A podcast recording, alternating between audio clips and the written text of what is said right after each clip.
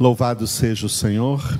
Na segunda parte da nossa congregação, vamos meditar no Salmo 72, versículo 15, que tem um título tríplice, que será é, explicado em cada uma das três partes deste versículo, que terá parte A, B e C: oferta, oração e louvor.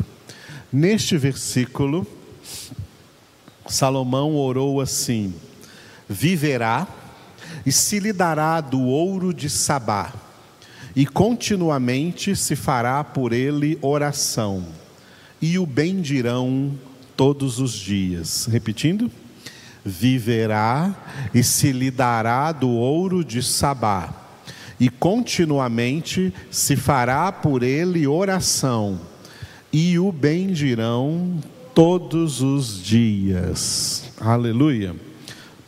Lembrando que este Salmo 72 possui duas dimensões: a dimensão histórica e a dimensão profética.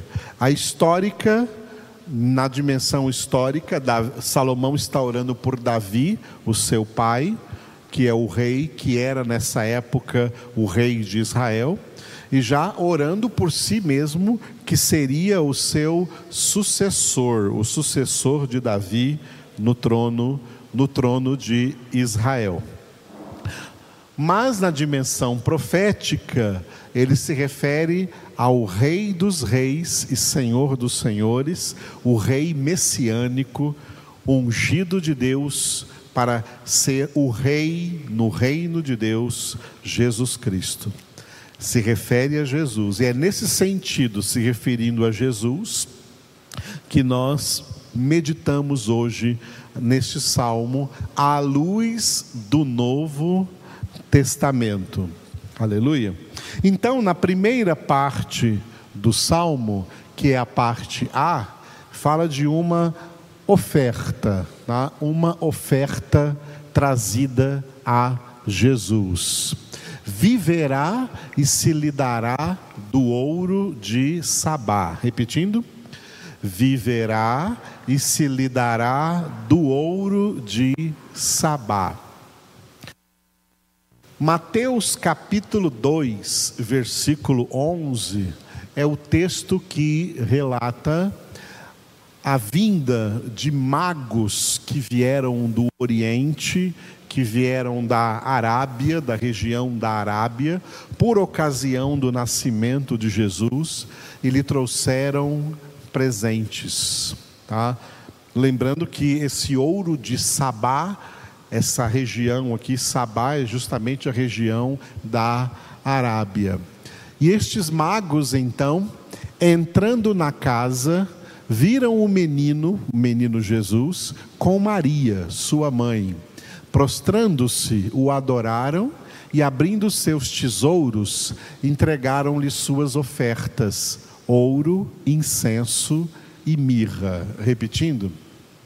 Entrando na casa, viram o menino com Maria, sua mãe, prostrando-se, o adoraram e, abrindo seus tesouros, entregaram-lhe suas ofertas: ouro, incenso e mirra. Aleluia. Bom, este texto que só se encontra no Evangelho segundo Mateus, não está essa visita dos magos que vieram da Arábia, vieram do Oriente, para conhecer o rei de Israel que haveria de nascer por aquela época. Não está registrada essa visita desses magos, não está registrada nos evangelhos segundo Marcos, nem segundo Lucas e nem segundo João. É uma exclusividade do evangelho segundo Mateus. Por quê? Porque o apóstolo Mateus, quando ele escreveu o evangelho, ele escreveu para evangelizar judeus, para evangelizar evangelizar os judeus.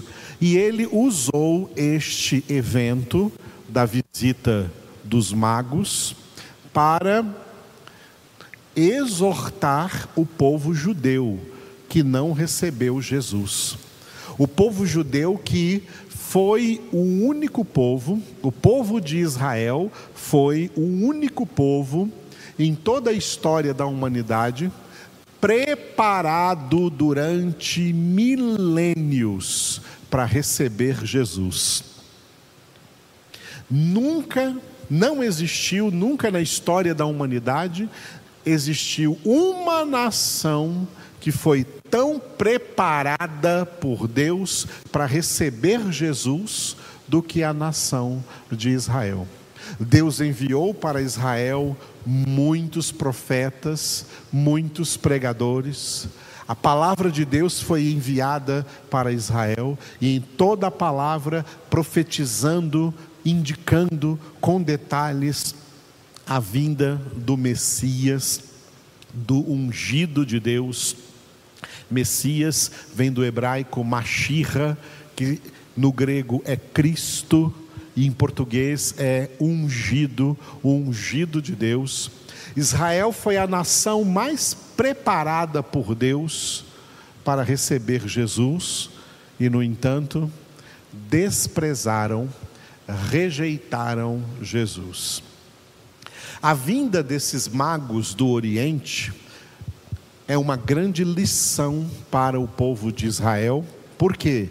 Porque esses magos do Oriente, eles não tinham os 39 livros do Antigo Testamento que Israel tinha e que estava aí sendo lidos todos os sábados em Israel, tanto no Templo de Jerusalém, como nas sinagogas espalhadas por toda a nação.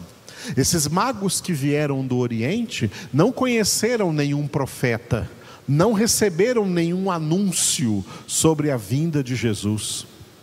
Esses magos, eles entenderam pelo movimento dos astros, que romanticamente né, ah, dizem que eles vieram seguindo uma estrela. Não é bem assim.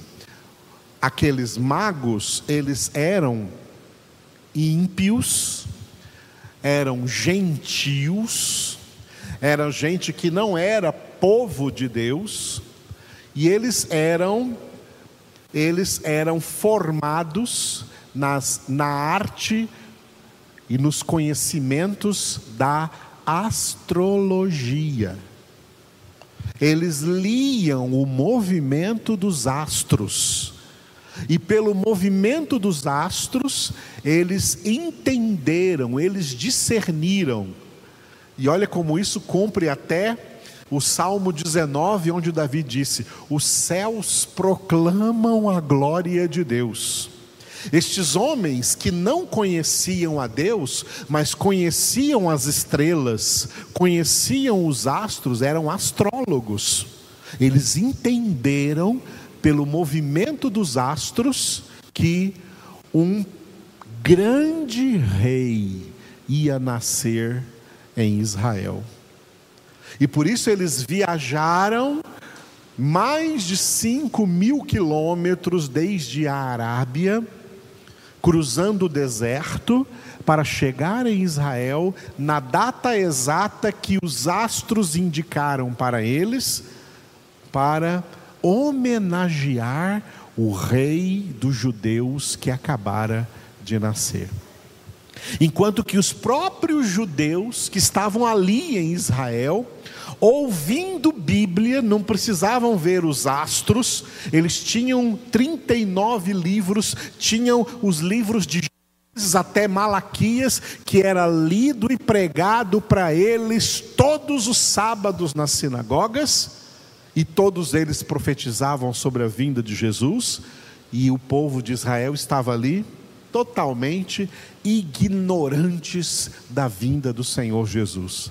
E pessoas que não tinham conhecimento da palavra de Deus, de longe vieram para homenagear o rei que acabara de nascer. Uma coisa importante para nós entendermos, para deixarmos de lado certas tradições humanas e religiosas, né? porque as pessoas ficam dizendo que eram três reis magos, três reis. Inclusive dão até nome para esses três, três reis: Melchior, Baltazar, esqueci o outro. E a não, eles falam três reis por causa dos três presentes: ouro, incenso e mirra. Mas nunca, naquela época, nunca três homens viajariam sozinhos pelo deserto, numa distância tão longa, mais de 5 mil quilômetros. Naquela época, as pessoas viajavam em grandes caravanas. Seguranças iam ali, soldados, pessoas armadas, para defender as pessoas que estavam viajando de bandidos, de assaltantes, que, que encontrassem pelo deserto fugitivos pelo caminho, ladrões fugitivos que moravam no deserto e que sobreviviam dos roubos que faziam as caravanas. As pessoas viajavam de longe, mas muita gente junta, muitas caravanas iam parando de acampamento em acampamento, de oásis em oásis, até chegar ao seu destino. Então, a Bíblia, Mateus não fala que eram três homens, três magos que vieram do Oriente. Fala que magos vieram do Oriente. Agora, eles trouxeram três tipos de presentes ouro, incenso e mirra. Por que eles trouxeram esses três tipos de presentes? Porque cada um desses presentes tinha um significado. O ouro, que é o primeiro citado, é o que é citado também aqui no Salmo 72, 15, na parte A: viverá e se lhe dará do ouro de Sabá Salomão aqui estava sendo profeta, então Jesus recebeu o ouro dos magos. O ouro é um reconhecimento da realeza. Ao presentear Jesus, o menino Jesus, com ouro, os magos estavam reconhecendo que ele era o rei que haveria de nascer em Israel. Ouro era um presente dado ao rei. Agora, o incenso, isso é muito forte, porque o incenso era apenas ofertado a Deus. Ao trazerem incenso para Jesus, as pedrinhas do incenso, o incenso era vendido, comercializado em pedrinhas que eram jogadas em cima do altar cheio de brasas vivas, e esse incenso então ali era queimado e a fumaça subia e exalava o seu cheiro suave, o seu perfume. Ao presentear Jesus com o incenso, esses magos estavam reconhecendo a sua divindade, que Jesus era Deus. Ouro rei, incenso, Deus. E mirra, mirra era uma é, um elemento, um elemento usado para embalsamar pessoas, o corpo de pessoas falecidas. Tá? na arte de embalsamar as pessoas, existem muitas culturas históricas sobre isso, sobre o embalsamar pessoas que morreram. A mirra fazia parte dos elementos aí que eram usados para embalsamar o corpo de alguém que faleceu. Portanto, a mirra, ao presentear Jesus com a mirra, que seria usada para embalsamar o seu corpo, eles estavam reconhecendo a humanidade de Jesus, a natureza humana de Jesus, que iria morrer pelos nossos pecados. Jesus é verdadeiro rei, representado pelo ouro, verdadeiro Deus, representado pelo incenso, e verdadeiro homem, representado pela mirra. Como pessoas que nunca tiveram acesso à palavra de Deus vieram com essas ofertas, com todo esse conhecimento? É porque Deus é quem se revela a quem Ele quer se revelar. A parte B do versículo do Salmo fala sobre oração. Salomão disse assim: E continuamente se fará por ele oração. Repetindo. E continuamente se fará por ele oração. Bom, é claro que hoje nós não precisamos mais orar por Jesus, mas é Ele quem ora. Jesus é quem ora por nós. Romanos 8, 34. Quem os condenará é Cristo Jesus quem morreu, ou antes, quem ressuscitou, o qual está à direita de Deus e também intercede por nós. Repetindo, quem os condenará é Cristo Jesus quem morreu, ou antes, quem ressuscitou, o qual está à direita de Deus e também intercede por nós. Paulo, em Romanos, capítulo 8, fala de dois intercessores que nós temos. Um pouco antes desse texto aí, do versículo 34, ele fala do Espírito Santo. O Espírito Santo intercede ao Pai de dentro de nós com gemidos inexprimíveis. O Espírito Santo ora por nós, e por que, que ele ora? Ele ora segundo a vontade de Deus. Paulo escreve em Romanos 8. A vontade de Deus é a nossa santificação, que é o combate interno que nós falamos hoje mesmo o Espírito Santo, com gemidos inexprimíveis, ora dentro de nós, intercede por nós ao Pai pela nossa santificação. E neste versículo 34 de Romanos 8, Paulo fala sobre Jesus que Jesus também intercede por nós. Porque o também? Porque ele falou antes do Espírito Santo. O Espírito Santo intercede de dentro de nós com gemidos inexprimíveis e Jesus intercede por nós lá do céu, sentado à direita do Pai.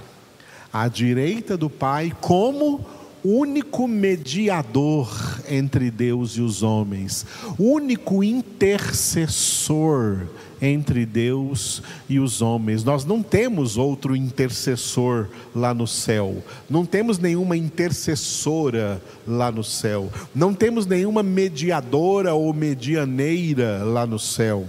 Nós temos um único intercessor sentado à direita do Pai, Jesus Cristo, porque Jesus Cristo é o único homem no céu.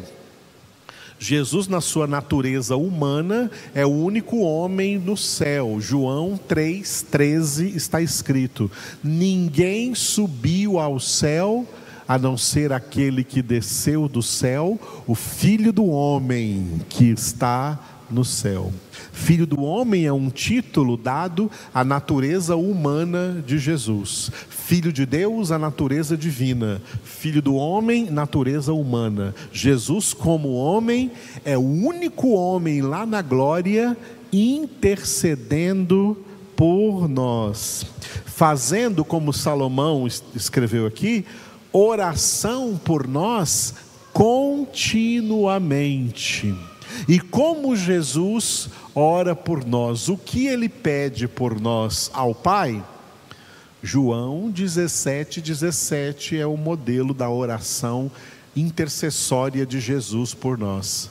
Santifica-os na verdade, a tua palavra é a verdade. Aleluia. A parte C do versículo então, do Salmo 72, versículo 15, parte C, louvor. E o bendirão todos os dias. Repetindo. E o bendirão todos os dias. Por tudo isso que o Senhor faz por nós, nós o bendizemos todos os dias. Nós bendizemos a Deus todos os dias. E nós bendizemos a Deus especialmente por tão grande salvação. Por isso, para essa parte C, eu coloquei como referência Efésios capítulo 1, versículo 3, já com a devida correção da tradução, da tradução. Bendito o Deus e Pai de nosso Senhor Jesus Cristo, que nos tem abençoado com toda a bênção espiritual nas regiões celestiais em Cristo. Repetindo. Bendito o Deus e Pai de nosso Senhor Jesus Cristo, que nos tem abençoado com toda a bênção espiritual nas regiões celestiais em Cristo. Nós bendizemos a Deus todos os dias por tão grande salvação. Por tão grande salvação. A correção que eu fiz aqui neste versículo, a correção da tradução, é que às vezes as traduções em português trazem a ideia de uma pluralidade de bênçãos. Tem tradução que diz assim, ó, que Deus nos abençoou em Cristo com toda sorte de bênçãos.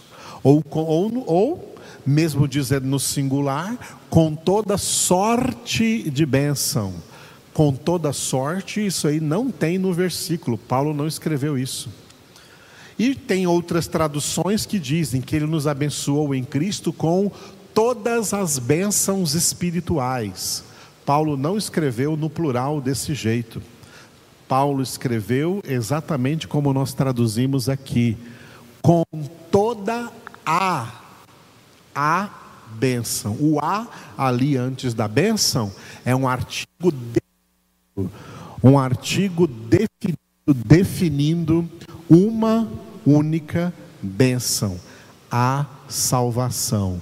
A bênção espiritual aqui é a salvação, com toda a bênção espiritual nas regiões celestiais, quer dizer, nos céus, em Cristo Jesus. Deus nos abençoou com salvação. Aleluia.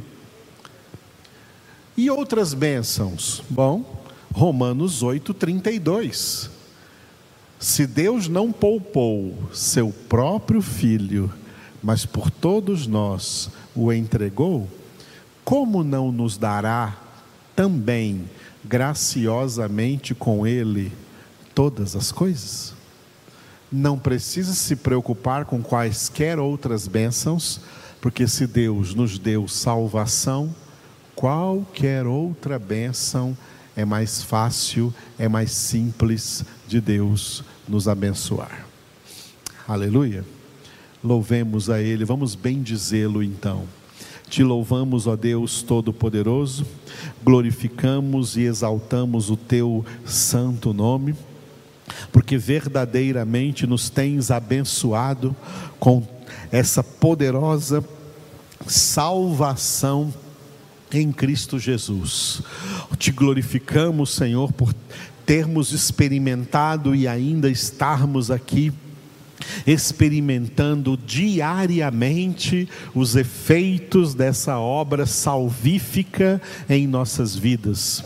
E experimentamos esses efeitos no nosso corpo, na nossa alma e no nosso espírito. Na nossa alma, nós experimentamos os efeitos da salvação na nossa mente, renovando a nossa mente, para que nós sejamos transformados na imagem de Cristo e experimentemos, Senhor, a tua boa, perfeita e agradável vontade, que é a nossa santificação, sem a qual ninguém verá o Senhor. Na nossa alma também experimentamos, ó Deus, os efeitos de tão grande salvação nos nossos sentimentos, na nossa vida emocional e também nas nossas vontades fazendo com que não queiramos mais nada a não ser aquilo que tu queres para nós. Queremos estar com a nossa vida no centro da tua vontade e viver sempre, ó Deus, para a tua exclusiva glória, em nome de Cristo Jesus. Amém. E graças a Deus. Obrigado, Senhor.